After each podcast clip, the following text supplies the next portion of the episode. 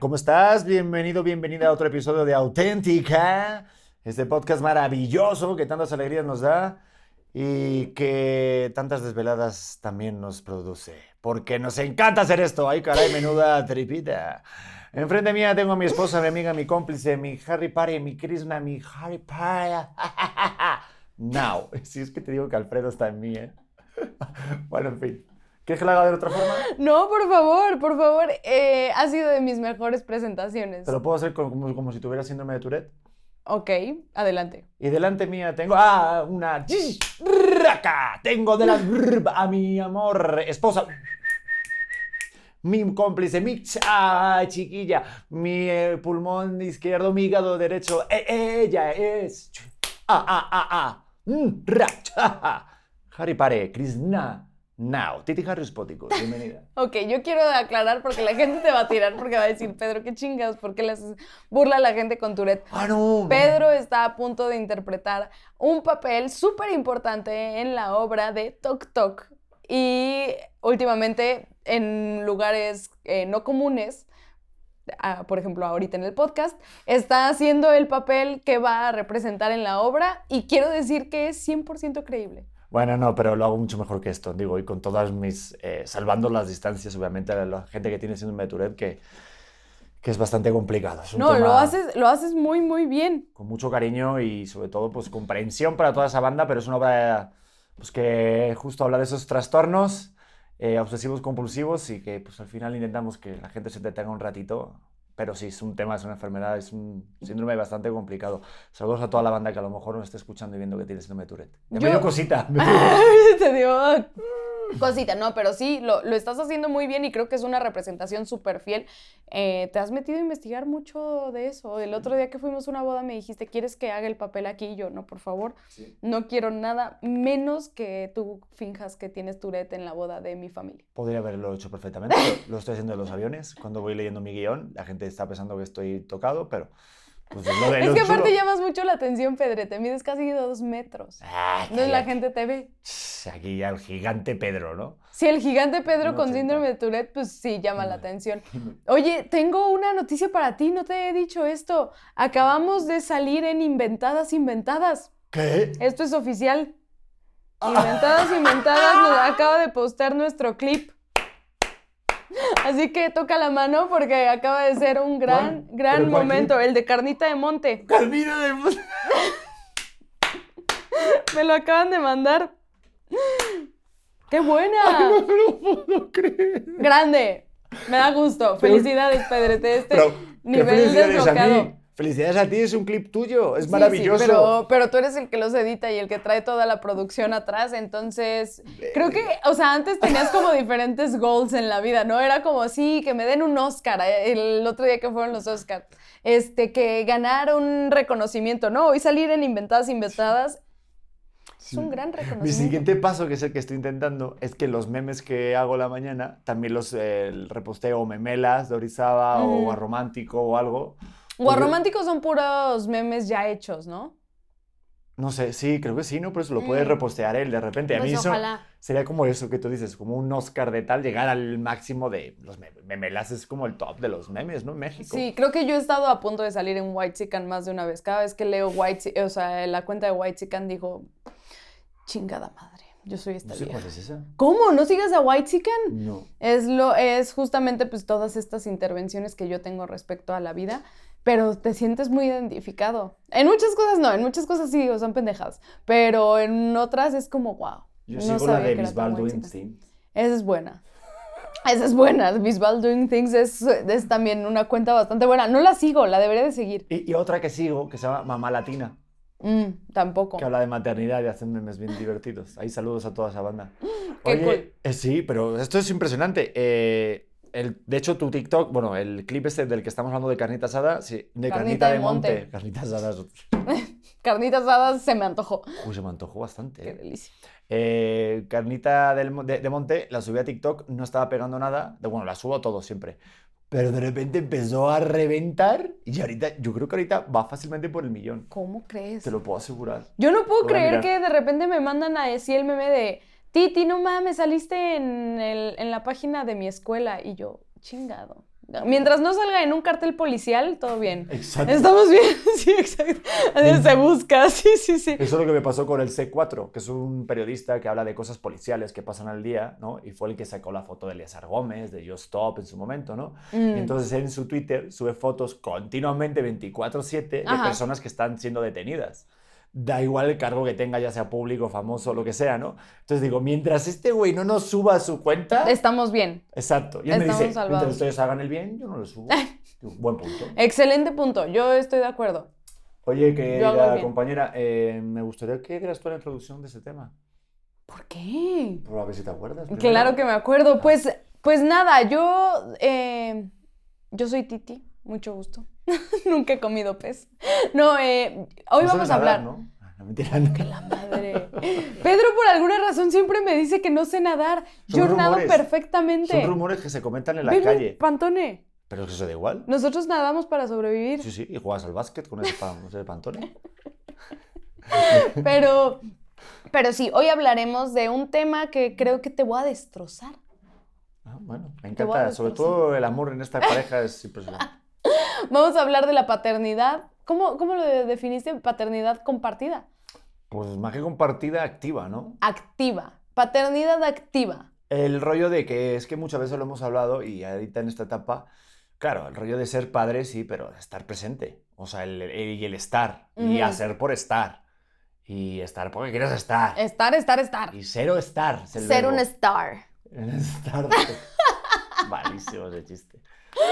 O sea, el Estoy estar. fuera de control. Para los que nos están viendo, disculpen mi cara porque ya sé que van a empezar con que, oye, pero Titi se dejó de arreglar. Sí, efectivamente me dejé de arreglar porque... ¿Puedes hacer eso otra vez? Qué recuerdos me trajo. Sí, lo siento, me prende. Pa. Se escucha por abajo. Así, ¿no? Eh, pues bueno, hoy vamos a hablar de este tema. Ah, no, les estaba diciendo que me dejé de arreglar porque estoy agripada. Ay, bueno. Pero aquí estamos y Que porque... Te ves guapa, coño, que no digas eso. Gracias. Te ves guapa de todas las maneras. Gracias, Juan. Entonces, me gustaría que llevaras un poco más el tema porque, claro, ya haremos el otro, si quieres, de sobre maternidad y ahí te... te- ¿Me vas a te- jugar chueco? No, yo jamás te, ju- te juego chueco. No, Pero yo- sí, también si tú tienes de repente algunos temas ahí, porque primero entender, o sea, hablar de qué entendemos por paternidad activa. O sea, ¿tú qué entiendes de eso? no, tú qué entiendes de eso. No, yo soy, yo soy Cállate la que va a hacer las preguntas aquí. No, creo que la paternidad activa es algo que, que de repente, ahorita se está tocando más el tema. O sea, cada vez esperamos más que el hombre o la figura paterna, que normalmente es el hombre, eh, esté presente. Y estamos, pues es que, es que yo ya no quiero decir nada así, Titi, que no te das cuenta que la comunidad, no, sí, güey, estoy a favor de la comunidad, todas las personas este, dentro del abecedario son mis compas. Que sí, el hombre, lo que anteriormente hemos entendido como hombre. Ahí vas, Pedro. Ya es que tú no, si no, no quieres, no quieres. Yo estoy aquí intentando salvar el discurso y tú, lo que se conoce como hombre, compa. Eso, lo que No. exacto, hombre con No. que- porque puede ser hombre sin pene. Hay muchos tipos de hombre. Pues yo ya no entiendo nada. Pero bueno, Pero va- bueno. regresando al tema, Pedro con su penecillo. Ahí, ahí, partiendo de ahí, creo que ahí- de ahí podemos partir eh, eh, de este tema. Creo que está siendo muy importante hoy el cómo vamos percibiendo y lo que vamos esperando de una figura paterna. Que creo que cada vez se espera que tenga más responsabilidades o que figure más dentro del mapa cuando hablamos de los hijos. ¿no? Antes era como un rollo muy de el papá es el proveedor del dinero y pues ya, la mamá se tiene que hacer cargo de todo lo demás. Hoy creo que va cambiando y que cada vez que pienso que antes era así, digo, güey, ¿cómo le hacían las mujeres? Es una chamba exhaustiva. Pero sí creo que tienes una conexión diferente como mamá, porque como mamá tienes nueve meses para prepararte y como papá siento que les cae como agua de, digo, como balde de agua fría, de repente. ¿no? Ya eres papá y hazte cargo y finge que no tienes miedo. Totalmente. Joder, eh, son, son, son muchas cosas. Es que. uf. Digo, voy a contestar a todas tus preguntas o las cosas que tú me digas. Tú me dices y sabes que soy súper honesto, súper directo. Pero yo siempre he entendido la paternidad como esto de activas, como decir. eh, eh, llueve sobre mojado, o sea, como que la lluvia está mojada. O sea, Ujú. es un, ya sé, no sé, menudo ejemplo estoy poniendo, pero me refiero de que está dado por hecho. O sea, para mí ser padre eh, y paternidad activa eh, es, es lo mismo o debe ser un sinónimo, porque el hecho del pensamiento de que porque tú tengas un hijo y la madre, porque por ser la persona que da a luz, ya solamente la única que tiene la responsabilidad, creo que es algo súper erróneo y súper equivocado, porque es un trabajo de dos. Y yo sí soy muy de un pensamiento de que el padre tiene que ser padre y madre y la madre padre y madre también. Digo, es que la madre ya lo es, porque claro, se le da como por dado por hecho este pensamiento un poquito más eh, antiguo del rollo de eh, como que el padre tiene que trabajar y venir, o sea, el rollo de cazadores recolectores, ¿no? Claro. Y claro, como antiguamente no se le podía dar oportunidades a las mujeres, pues era dado por hecho de que ya iba a ser ama de casa y tan tan, y no puede decir nada porque se te está cumpliendo todo y tú estás cuidando a los hijos y tan tan. Y yo siento que no. Siento que la figura paterna es muy importante porque el padre da otro tipo de visión a la vida que puede también dar otro, ¿sabes? O sea, son dos perspectivas. Entonces, al, al final el que recibe y al final el beneficiario es el niño. Y, güey, yo, yo soy de las personas que yo sí siento que tienes que conocer a tu hijo. A ver, a ver, yo, yo me voy a regresar tantito, porque yo creo que va, va ¿Regresa hacia dos, hacia dos lados distintos. O sea, cuando nace tu bebé, cuando nace un bebé, es, sí, pues es sabido que a quien necesita físicamente es a su mamá, ¿no? Entonces es muy fácil que el hombre o la figura paterna se sienta desplazado. Porque es de, pues sí, ahorita estamos tú y yo creando este vínculo porque no sé bien qué está pasando, pero aunque yo, mamá, no sepa bien qué chingados está pasando, sé que tienes que estar con vida. Y creo que es un punto súper importante para la figura paterna porque puede decir, o me subo al tren o me desentiendo, porque no sé qué está pasando, porque no lo entiendo, porque nunca lo he vivido, porque ese güey está pegado a la chichi de mi mujer y yo solo puedo estar aquí observando. Entonces creo que puede ser un punto en el que o te alejas o te unes, pero ves cómo, ¿sabes? O sea, como, como Jax intentó subir a la puerta en Titanic, que intentó escalarlo, pero creo que es muy fácil que nosotras no les demos ese espacio a ustedes. Tú no. No, pero eso cambia cuando escuchas tu- el primer latido de tu hijo. ¿Sí? O sea, sí, claro, ahí, ah, no sé, también ves a tu mujer y estás embarazados. eh, digo, yo te mentiría si te dijera, ah, al momento que me dijiste que estás embarazada me salió el, ins- el instinto paternal. Ujú. Ah, cuando pasó nueve meses y cuando notaba las pataditas, yo me acuerdo cuando me decías, ay, mira, mira, tal. Entonces de repente me ponías la mano y yo decía, bueno, yo- hay momentos que tengo retortijones que suenan más que esto. O sea, y sí, impresiona un rato y ya eres como, sí, ok, pero está el chiringuito, ¿sabes? O sea, eh, Es que justo No, eso, creo pero- que ese es un, un punto en el que los dos lo están viviendo totalmente diferentes. O sea, tú tuviste muchísima paciencia. es que no se llama paciencia, se llamará paciencia. Yo creo que yo lo llamaría más como empatía. Es como el rollo de tú estás con alguien y está teniendo un cambio hormonal, estás viviendo un proceso y es tu pareja y la amas, y obviamente pues, este niño ha sido buscado en este caso, eh, y aunque no lo sea, también tienes que mirar a tu pareja y decir, oye, algo está pasando ahí. Entonces, o sea, cuando sucede cualquier cosa que no veas, lo voy a ¿no? Lo que lo esencial no es, es invisible a los ojos, o sea, pero lo sientes. Entonces tú ves a tu mujer que está pasando por algo. Entonces, pero ahí mi instinto paternal no se desarrolla. De hecho, hasta que no nació, digo, yo recuerdo perfectamente el momento en el que nació Leo, que te lo decía, que fue el mejor momento de toda mi vida. Es que no hay, no hay otro momento, y mira que el Madrid ha ganado Champions y todo eso, ¿eh? Pero el mejor momento del de, el- o de mi vida fue cuando nació Leo y salió llorando.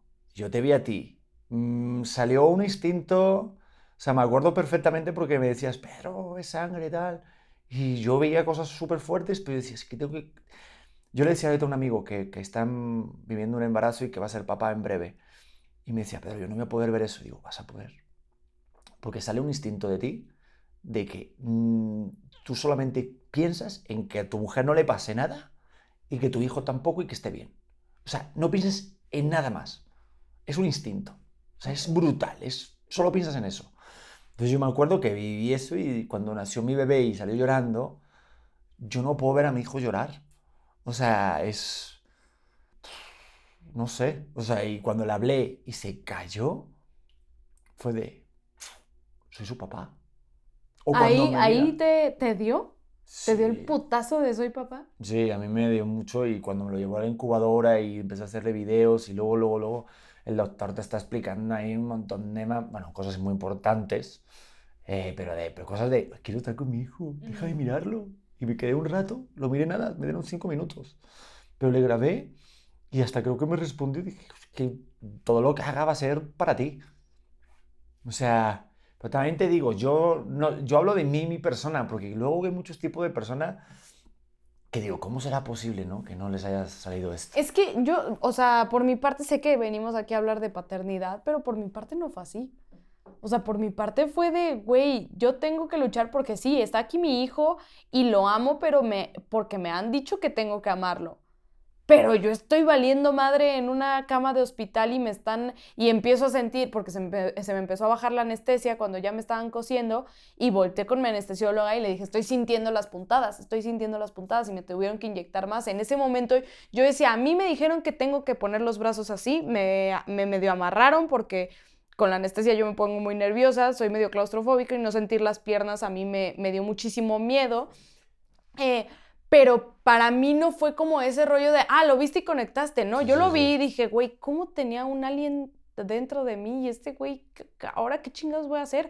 ¿No? Cuando me dijeron, te vas a ir a, a tu habitación y lo vas a ver hasta mañana, dije, güey, qué bueno. O sea, yo no, ¿qué está pasando? Yo no, no estoy lista para... ¿Qué? O sea, ¿cómo que estabas? a- O sea, fue, es demasiada información. Porque aparte no puedes ver qué está pasando y yo me moría de ganas de ver qué hay en mi interior. Yo decía, necesito ver mi intestino. ¿Qué, qué es esto? ¿Cómo, cómo se acomodaron los, los órganos? Total, de ahí a mí me mandaron a una recuperación, a otra sala, para ver que no te pongas mal. Me mandaron ahí una hora y yo nada más quería luchar para estar bien y, y dar mi mejor cara. Y yo durante toda esa hora de recuperación estuve platicando con los diferentes pacientes para convencer al doctor principal, el que te da el alta de ese lugar, pero para verte a ti. Yo quería, yo quería estar contigo. A mí me dio mucha ansiedad lo de la, lo de la epidural y no sentir las piernas. Sí. Y yo cuando llegué al, al cuarto y me dijeron que todavía no estabas ahí, me, me dio un ataque de ansiedad, pero otra vez no por el bebé. Sí tenía muchas ganas de ver al bebé para ver cómo era su cara, pero yo no había desarrollado ese instinto materno todavía. Y cuando llegó mi mamá y me dijo, ¿verdad que lo quieres de una manera distinta? Yo, sí, sí, sí, a huevo.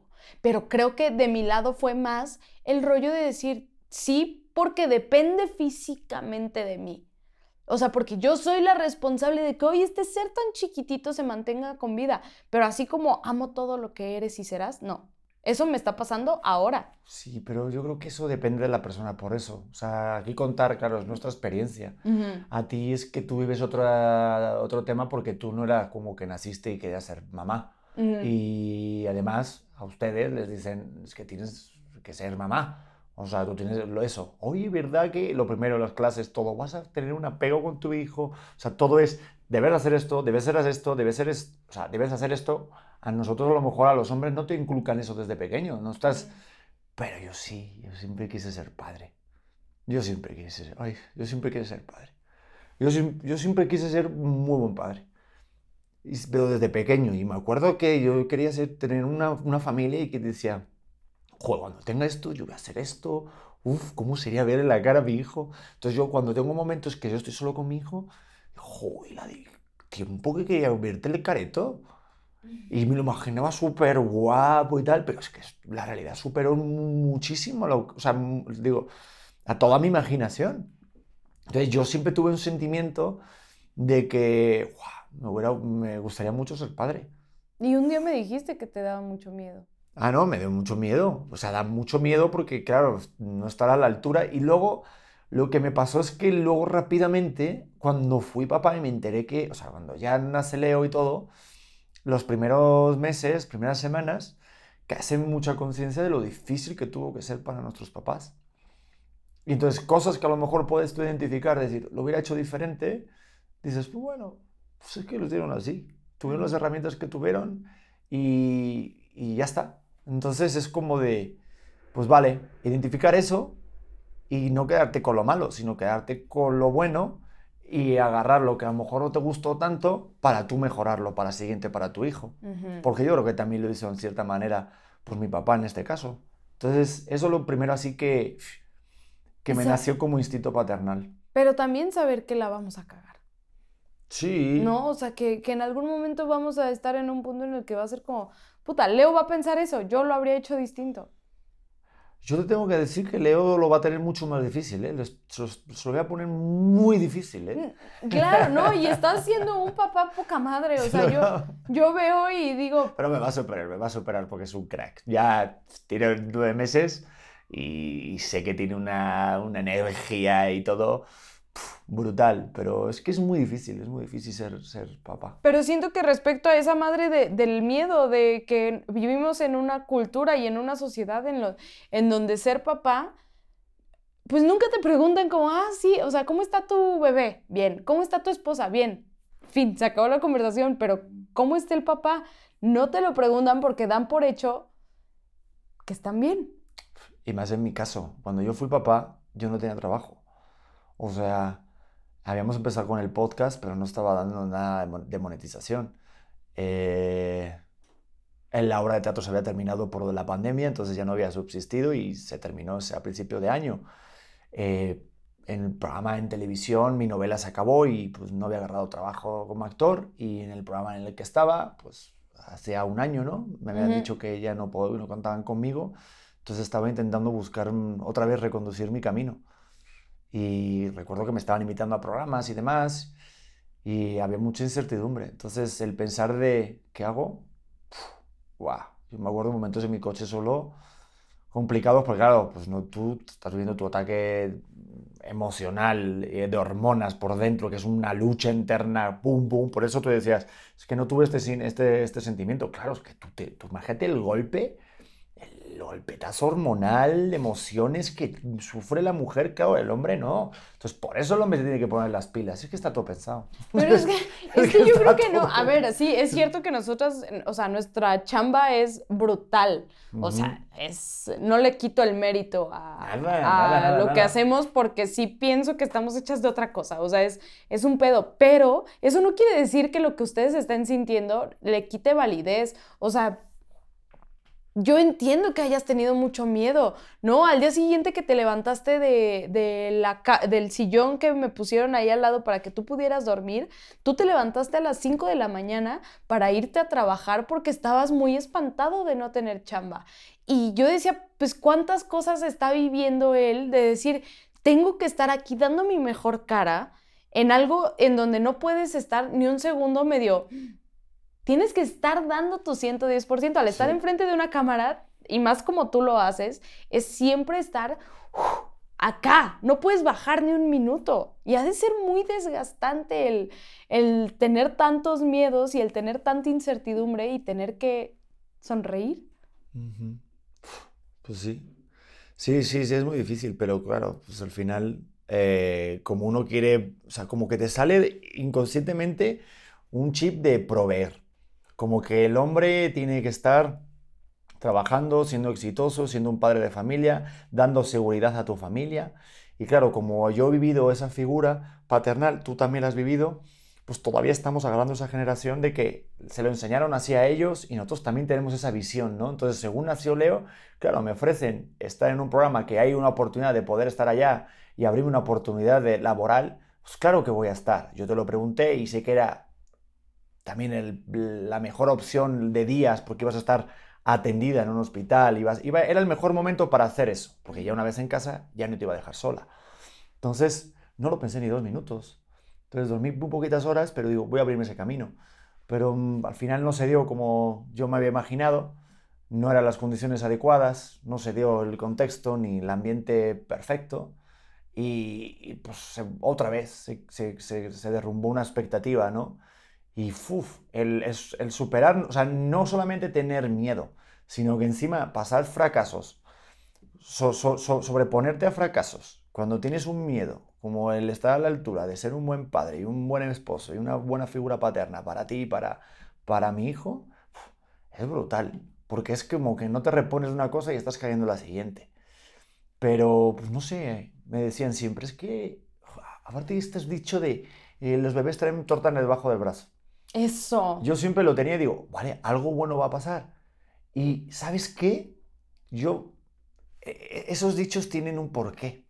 Eso de que la torta, o sea, que el niño nace con una torta debajo del brazo, no es que sea como por arte de magia y que se te caiga una, un trabajo y es como leer un horóscopo y te diga, Virgo, mañana te va a venir una oferta laboral. No, es que te pone un motor y una gasolina en el culo para que no puedas sentir cansancio, aunque estés cansado, no te permites sentirte eh, con cansancio para poder moverte y buscar otra opción laboral para que a tus hijos, a tu esposa no le falte de nada. Entonces, por eso la, la torta del bebé debajo del brazo, porque tú realmente tienes otro motivo, tienes otra energía, tienes otro café. Yo me he hecho dos cafés, pero yo tengo cafeína, que es mi hijo, desde que ya solamente estoy en la cama.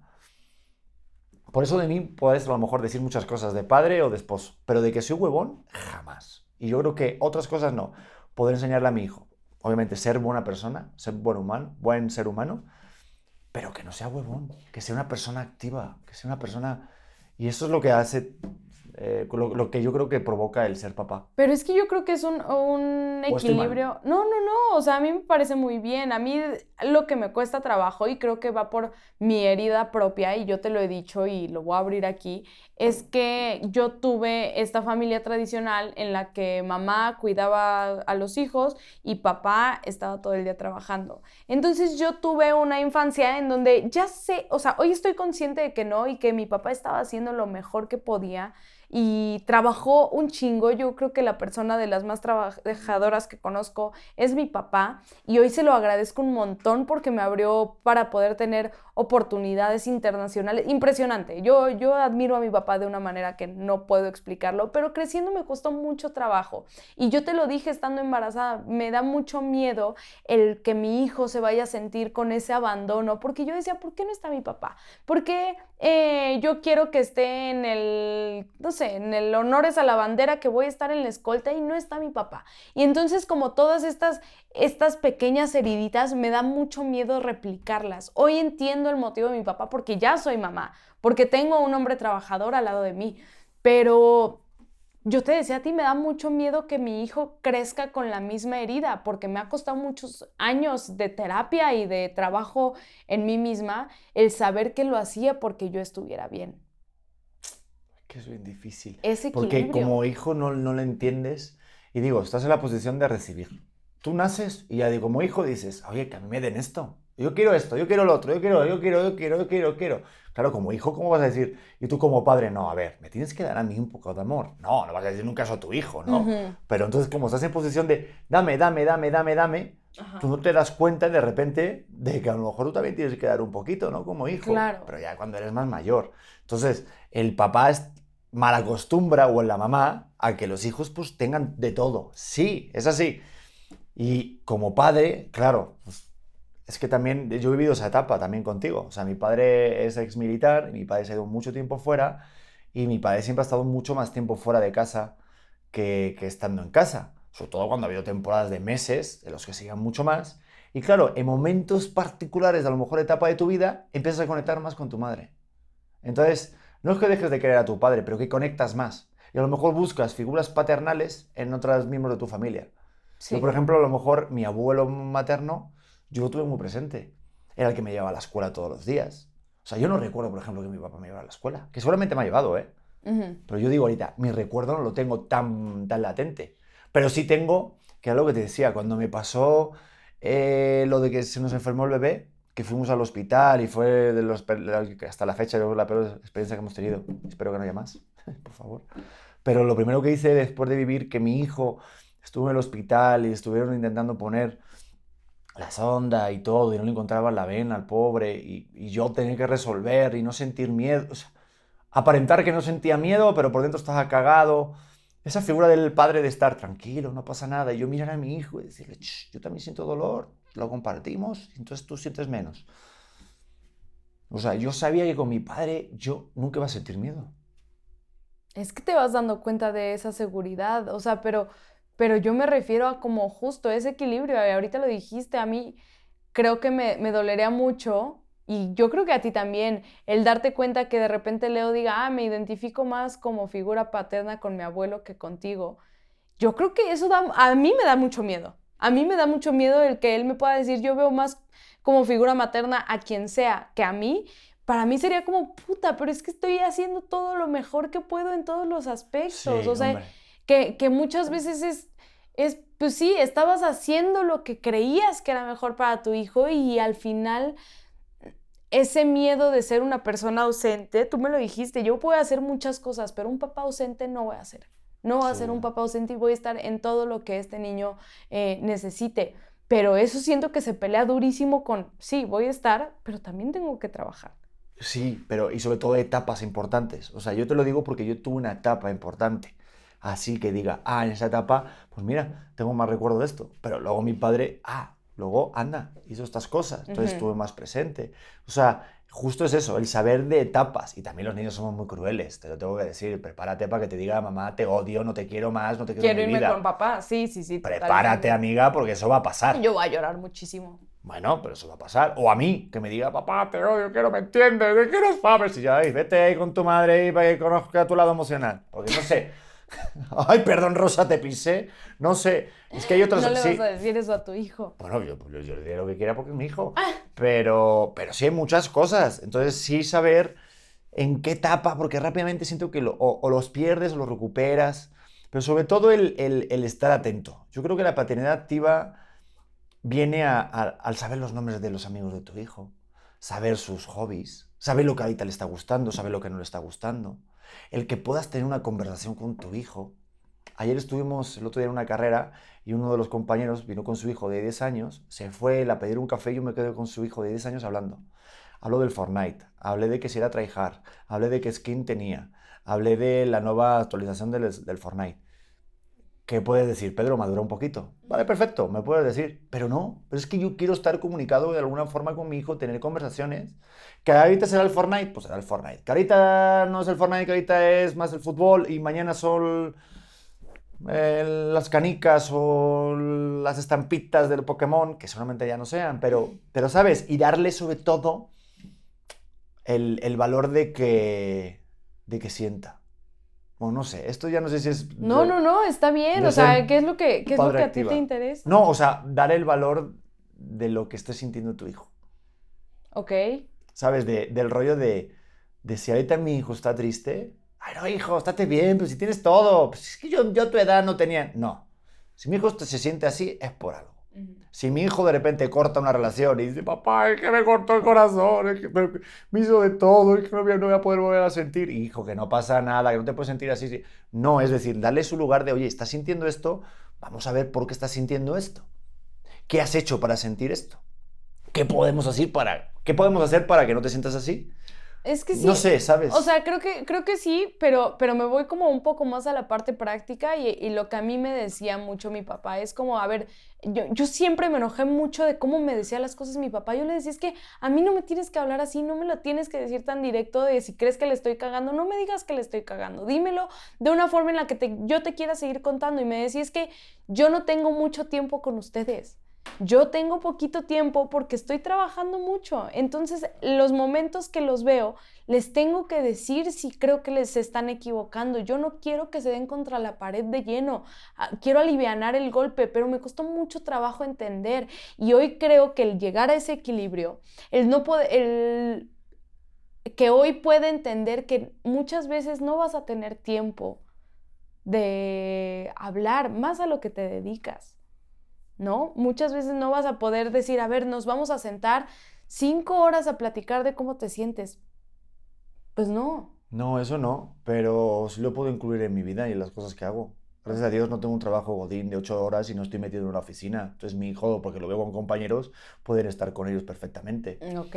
O sea, entonces lo tengo muy, muy claro. Ese equilibrio. Es el querer, perdón, es el querer. Yo puedo estar una hora con mi hijo y yo puedo conocer más a mi hijo una hora si a lo mejor tú estás cinco horas y estás ahí, pero estás con el celular. Que sí, yo a veces estoy con el celular, sí estoy haciendo cosas y a lo mejor eh, he estado eh, haciendo una cosa y estoy con mi hijo. Pero cuando estoy, estoy con mi hijo. O sea, tengo también, hay que, hay que, y, también hay que ser autocrítico. O sea, eso de estar realmente cuando estás. O sea, eh, y que sea un tiempo de... Porque luego hay momentos en los que tu hijo, tú sabes que son importantes para él. Sí. O sea, yo me acuerdo cuando he jugado al fútbol, por ejemplo, y mira que tampoco he sido ni, ni el futbolista del momento ni nada, pero yo sí puedo, te puedo decir que mis padres nunca se perdieron un, un momento de un partido de fútbol mío y aunque no me sacaban. ¿Por qué no te sacaban? ¿No sabes jugar bien fútbol? No, pues era un poco malillo, Ah. o salía muy poco, o cuando de repente tocaba la guitarra o tocaba el xilófono, mis padres los dos estaban. Entonces, eh, eso sí, yo sé que cuando he tenido momentos, entonces eso lo agradeces mucho más que a lo mejor que estés echando la tarde y que te estén preguntando, porque luego te digo una cosa, digo, claro, estamos en el primer nivel de Super Mario, Claro. esto va avanzando y luego el hijo, nosotros incluidos, somos los de, "Pues, hijo, ¿cómo te fue? ¡Ay, papá, déjame! Estoy viendo esto. Eso. ¿Eh? Yo era esa vieja. Yo O era esa sea, vieja. por eso, también la, la, la paternidad, o sea, es que, es que es muy difícil. O sea, es muy fácil ser padre y es muy difícil ser buen padre. Porque un buen padre, yo siento que es el que conoce a tu hijo, el que está en los momentos en los que a lo mejor tu hijo no quiere estar contigo, en los que a lo mejor tiene que aprender de cómo hablarte y sobre todo de cómo escucharte. Y simplemente al final, pues es como la pareja, el que estés con tu hijo sin decir nada, pero estar ahí con él. Yo creo que, eh, o sea, sí, y yo le quiero sumar el poder aceptar al hijo que tienes y no al que quieres. ¡Uh, qué buena! Eso yo, para mí, creo que es lo más importante y a mí me encanta que cada vez que hablamos de eso, estamos en el mismo canal. Que yo te digo, a ver, si de repente llega Leo y me dice que quiere salir en falda, le voy a decir que está bien. Le voy a decir que probablemente la gente se le va a quedar viendo en la calle, pero ese es su problema, no el de Leo. Ese es el problema de la sociedad en la que vivimos. Y yo siempre quiero sentir, quiero que mi hijo sienta que no importa quién sea, aquí es su casa. Aquí lo queremos por lo que sea que él quiera ser y lo que es en este momento, estamos ok. Porque muchas veces el, el romper esa idea que, que creemos que nuestros papás tienen sobre nosotros lastima mucho. Yo llego a un punto en el que les dije a mis papás, prefiero que no me quieran por algo que sí soy a que me sigan queriendo por una idea que tienen de mí. Es probable que, que yo esté muy alejada de eso, pero hoy necesito reconectar conmigo. Yo, yo se los dije en un momento en el que yo estaba muy mal. Y, y yo ahí fue cuando me prometí que no quería hacerle a mi hijo sentir eso. El que no importaba qué decidiera él de su vida, siempre iba a tener una casa a la cual regresar. Wow. Y el que nosotros seamos esa figura y saber que tú como papá estás en el mismo canal, para mí es muy importante. Sí, pero eso te puede distraer muy rápido. Porque, claro, el deseo de a lo mejor, como yo, yo, yo- o sea, yo veo las, o sea, que, lo, que los ojos de mi hijo y rápidamente digo, soy yo. O sea, como que me veo, me veo, me, me, me, me- veo reflejado. A mí me, hay días, hay momentos en los que mi hijo no dice nada, se queda así, me mira y te juro es de, vaya pedazo de momento me acabas de regalar, cabrón. O sea, wow. Y solamente él y yo. Y tengo así varios, ¿eh? Como tres o cinco, tres o cuatro así, que diga, ¡uh! Estos momentos solamente fueron del, del y yo. Pero claro, eso va avanzando y vas viendo más cosas y dices, ah, mira, a él le gusta lo del podcast. Ah, mira, a él le gusta lo de estar... Oye, ¿por qué no eres...? No, a ver, hay que también... y, o sea, eso es el tema laboral, de a lo mejor de cumplir sus sueños y tal, de que de ir como caminándolo y demás. Pero, pero viendo a lo mejor su vida, estoy totalmente de acuerdo contigo. Yo soy de los Sí. de, oye, es que lo que quiero es que seas feliz. Lo que pasa es que como padre, pues quieres que, no tenga sufrimiento. A mí lo que yo creo que peor llevo como padre es dejar que mi hijo tome sus propias decisiones. O lo peor que voy a, voy a tener, porque su decisión cuál es, agarrar un chupete o no agarrarlo, pues no. Pero es que lo vas a tener que dejar, porque yo creo que tú... Pero es difícil. Yo lo sé, yo lo sé, y más cuando estás viendo que se está yendo directo al barranco, que dices, te van a romper la madre. Es que ahorita, digo, es una, es una, eh, una metáfora de la vida, pero por ejemplo, ahorita él está en el corralcito, se va agarrando, se quiere subir, quiere ya el- pasar y, y, este, superar el corral y se, siempre se da un madrazo, se cae y se pone a llorar. Y luego, luego voy yo ahí a cuidarlo, o cuando veo que se va a caer, ya voy luego, luego, luego a cuidarlo. Y hay días en los que digo, pues no lo voy a hacer. Digo, no en plan por ser culero ni nada, sino porque digo, pues vamos a ver, ¿qué pasa? Y se cae y se vuelve a levantar. Es que es Y no justo llora, a lo mejor si no estoy, si sabe que no estoy, no llora. Pero mientras esté en un ambiente que sepamos que no pone en riesgo su vida, ¿no? O su salud. O sea, no lo vamos Sí, a sí, dejar claro, en- sí. en- al lado del, del tostador y el- la estufa. O sea, es justamente eso. Eh, creo que, exacto, va, va como hacia todo el rollo de la vida de decir, a ver, ya sé que, no sé, con tal novia o tal novio te vas a romper la madre, pero lo tienes que vivir. Porque así aprendemos todos. O sea, tú, tú no hubieras aprendido si tu mamá te decía, güey, ahí no es, ahí no es, la vas a cagar. Sí, pero te digo algo, mi relación con mi padre y con mi madre es tan diferente y al mismo tiempo, ahorita viéndolo con ya siendo papá, a mí me ha ayudado muchísimo y no lo entiendes. Dices, ah, es que, es que mamá no, es que mamá es la que me da todo, lo como la más cariñosa y el papá a lo mejor como más duro y menos, más frío y tal, ¿no? Pero claro, tú no te, tú, lo que tú no sabes como hijo, que tus padres están compinchados, que son el poli malo y el poli bueno y que por detrás, claro, ellos tienen su plan ahí est- es- es, eh, establecido. claro. Entonces, claro, tú tienes una comunicación y a mí de repente el no tener mi figura de mi mamá en el momento, a mí me ha hecho más fuerte. O sea, te lo digo, el día que yo llego un día que a mí me cayó el ma- mayor 20 de mi vida siendo padre, pidiéndole perdón a mi padre. Y diciéndole, papá, perdón, no sabía esto. Y, y yo ese día dije, wow, cambió muchas cosas en mí. Porque de repente, como hijo, te puedes llegar a enojar en algún momento. ¿Por qué no estuviste? ¿Por qué no hiciste esto? ¿Por qué me contestaste así? Pero no tienes ni idea. Y cuando lo más importante, que es que es como padre, siento lo primordial, lo, lo- lo primero, es que tu hijo no tenga miedo, que tu hijo esté bien, que tu hijo esté con vida, que tu hijo tenga todas las necesidades cubiertas, que no tenga una cama, agua caliente y un plato de, comida en la mesa. Cuando tienes eso, como padre, ya estás del otro lado. Entonces le dije, gracias. Fue muy liberador. Porque hay muchos que de repente no tienen al papá y se van y se pierden este momento, ¿no? Y pff, ahorita que lo abracé cuando nos vimos, fue un abrazo muy diferente. Entonces, este, hay que tener en cuenta eso. Nada, me caes muy bien. A mí me gusta mucho que seas el papá de mis hijos. Creo que este, nos, nos vamos complementando y vamos descubriendo cosas y heridas que no sabíamos que teníamos. Y no sé cuántas veces le hemos marcado a nuestros papás para decirle, güey, perdón. Perdón Sí. por tantas mamadas que dije y tantas estupideces que pensé que no tenías razón. Hoy me veo eh, reflejado en un chorro de, de decisiones que pensé que no iba a tomar. Entonces, el, el estar compartiendo esta, este camino contigo ha sido muy bonito. Pero todavía continúa o ya terminamos de ser padres o qué? No, no, Ah. no, no, no, pero Ah. me refiero a, a- o sea, Ah, que hasta el momento ahorita. hasta el sí. momento ha sido muy bueno y creo que vamos a seguir descubriendo cosas que nos duelen y la gente nos comenta, uy, espérense a, Ah. dejen de comentarnos, espérense a, lo vamos a estar viviendo como podamos y eso sí hay que tenerlo claro, lo vamos a hacer lo mejor que podamos. Y te digo algo más. ¿Qué? Yo siempre me quejaba de que cuando a lo mejor me quería comprar unos tenis o algo, o un cuaderno, o un nuevo libro, un nuevo estuche con las plumas y todo, pues claro, mi padre decía, ¿cuánto cuesta? A ver, 5 euros tal. Y no cuesta, ¿y el de uno no te gusta? O sea, siempre era como, vale, esto es Nike, vale, pero ¿y las Reebok de ahí no, tan chulas, no? Las chanclas ¿Has visto esas chanclas ahí? ¿Has visto esa, esa, eso? la suela de llanta, Pero papá, eso es una caja de cartón. Bueno, úsalas. es de las. Aparte, mi padre siempre decía, pues es que en mis tiempos, eh, antes no había tipos de tenis. Era o unas botas o no había botas. Entonces, vale, ok, pero es que ya no estamos en la prehistoria, padre. O sea, ¿sabes lo que...? Pero el rollo de, "Jo, eso sí lo tengo, eh, te lo juro, y eso sí que está cabrón. El pensamiento ahorrativo. Ay, Pedro. ¿Qué? Ok. Es verdad, como padre dices, ok, hay que, hay que tal, pero yo, yo ahorita, yo antes me he comprado un montón de ropa. ¿A mí?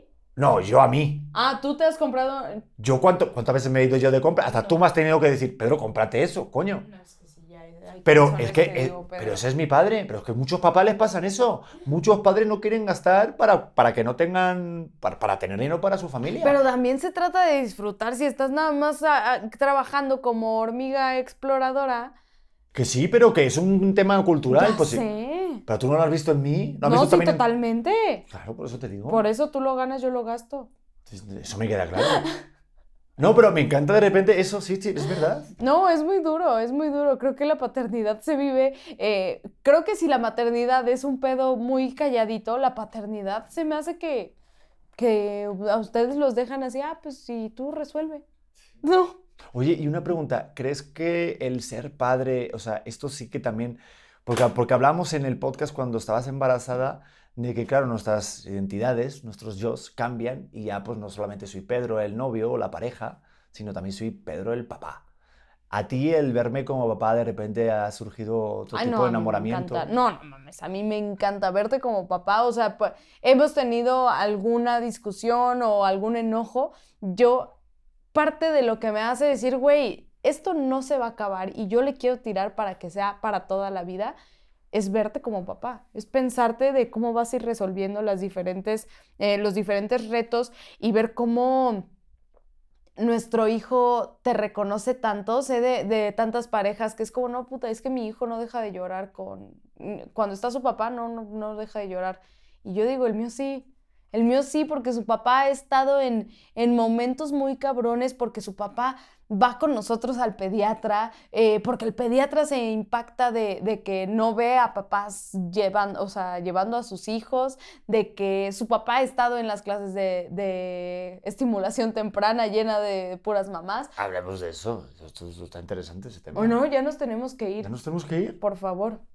¿Por qué? Ah, ¿ya están ahí fuera? Sí. O que entren. No, no, no, no, ya, ya vienen, pero, pero en ah. fin, el caso es que, este, pues sí, yo, yo creo que, que el que estés eh, tiene muchísimas más probabilidades para que, para que el resultado sea positivo. A que si nada más dices, ay, yo quiero ser un buen papá, aquí está mi dinero.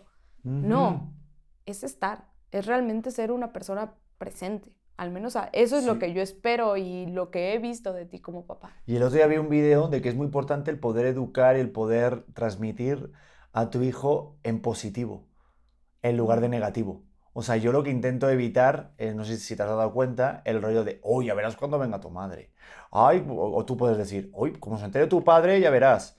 Esto a tu padre no se lo puedes hacer. O todo en negativo. O sea, siento que al final eso al bebé y al niño pues sale o sea, va creciendo con un tema... Se la va creyendo. Todo el rato y, del, del, rollo de este, este tema de que si no hago esto no me van a querer mis padres, o no me va a querer mi padre, o mi padre es así. Entonces, el, el tener también, también una conciencia de, de poder tener una comunicación con nuestro hijo en positivo, también ayuda a que nuestra visión sea diferente como padre y como madre. Ni que ninguno es malo, ni que todo es como súper peligroso ni nada, y que todo es para el lado bueno. Y claro, tienes un lado malo todas algunas cosas, pero no educaron en esa dirección, ¿no? No. Tú, por ejemplo, te puedo hacer una pregunta. ¿Qué crees que podría mejorar como papá? Em, yo creo que como papá, soltar un poco la parte de que nos va a hacer falta algo el que tengas tanta, tanta ansiedad de, no, no, es que tengo que estar aquí porque seguramente les va a faltar esto, yo digo, pues no. O sea, no es parte de mis heridas, entiendo que tal vez de las tuyas sí, pero el poder decir con que estemos los tres, no nos hace falta, no nos hace falta esto, no necesitamos, sí, que tenemos un estilo de vida al que estamos acostumbrados, sí, sí lo creo, pero no nos hace falta nada, realmente, si estamos nosotros y nos amamos y que entiendo que de amor no se vive, pero sí creo que es una herramienta fundamental para la vida, el que estemos, porque si no estamos bien, pues, ¿para qué? Podemos estar viviendo en una casa de millones de, pesos, de euros, y si nuestra relación no es buena, yo eso es lo único que diría, vivir sin tanta... Cuando no tengamos, cuando vengan las vacas flacas, no llegan. Si esto está chingón, las vamos a tomar juntos. Bueno, ya, ya, ya me he relajado un poco, ¿no? Sí. Ya, lo estás haciendo muy bien. Por eso no, no creo que tenga ningún comentario para mejorar tu paternidad. Lo estás haciendo cabrón. Muchas gracias. qué bonito escuchar eso. Pero sabes qué, eh, creo que la base y lo primordial para ser un buen padre es que puedas elegir una buena madre es muy importante. Y que tú elijas eh, a un, Yo creo que yo te puedo decir, y lo digo así, lo mejor que ha hecho mi padre es elegir a mi madre como mi mamá. Que yo tenga la madre que tengo es gracias a mi papá. O sea, en el sentido, digo, obviamente gracias a mi madre, porque mi madre es una tipaza. Sí pero, es. pero mi papá, o sea, gracias a Dios, tuvo la iluminación de, de que decir, oye, y luchar también, ¿eh? Decir, oye, es que esta es la mujer, es la mejor mujer del mundo. ¿Sabes? Eso y enamorarla, o sea, se lo agradezco de, a mi padre yo le agradezco que de verdad que haya enamorado a mi madre y que la haya conquistado día a día y que haya tenido un matrimonio, pues, con sus altas y con sus bajas, pero de verdad que no me puedo quejar de nada. Entonces, eh, ese team que hicieron mis padres, se lo agradezco mucho a, a- a ellos y eso a mí me hace siempre pensar de, pues es que también yo soy tan buen padre porque, porque, porque tú me dejas serlo, porque es que tú me provocas serlo, ¿sabes? O sea, me provoca ser así, porque tengo una mujer chingona, tengo una esposa comprensiva, tengo a alguien muy empático, joder, te veo con Leo y me derrito y me hace pensar, joder, no me equivoqué cuando te vi ese, ese día en aquel aeropuerto en la bici. Y te lo juro, yo sentí algo ahí como de, eh, hay algo ahí, chiquito. Anda, madre de tus Sé para hijos. identificarlo.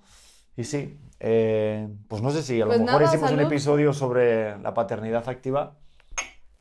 O sacamos Importante. otra vez nuestros traumas aquí. Sacamos un poco, un poco nuestros traumas, ¿no? Me encantó. ¿Ya nos Gracias, tenemos que ir? Pedrete. Sí, por Sí. favor. Pues nada, a toda la gente si les gustó y, le- y- y nada, pues que compartan este episodio sobre paternidad activa. Dejen en los comentarios también qué les parece el tema, si a lo mejor nos dejamos algún aspecto ahí a comentar. Y que nos vemos en el siguiente auténtica, que esto es bastante chingón, la verdad. Te amo mucho. Y yo a ti, Pedrete, qué bueno que El eres siguiente sobre papá. paternidad, ¿te parece? Papazote. A huevo. Delicioso. Vámonos. Bye, nos vemos en el siguiente. Bye.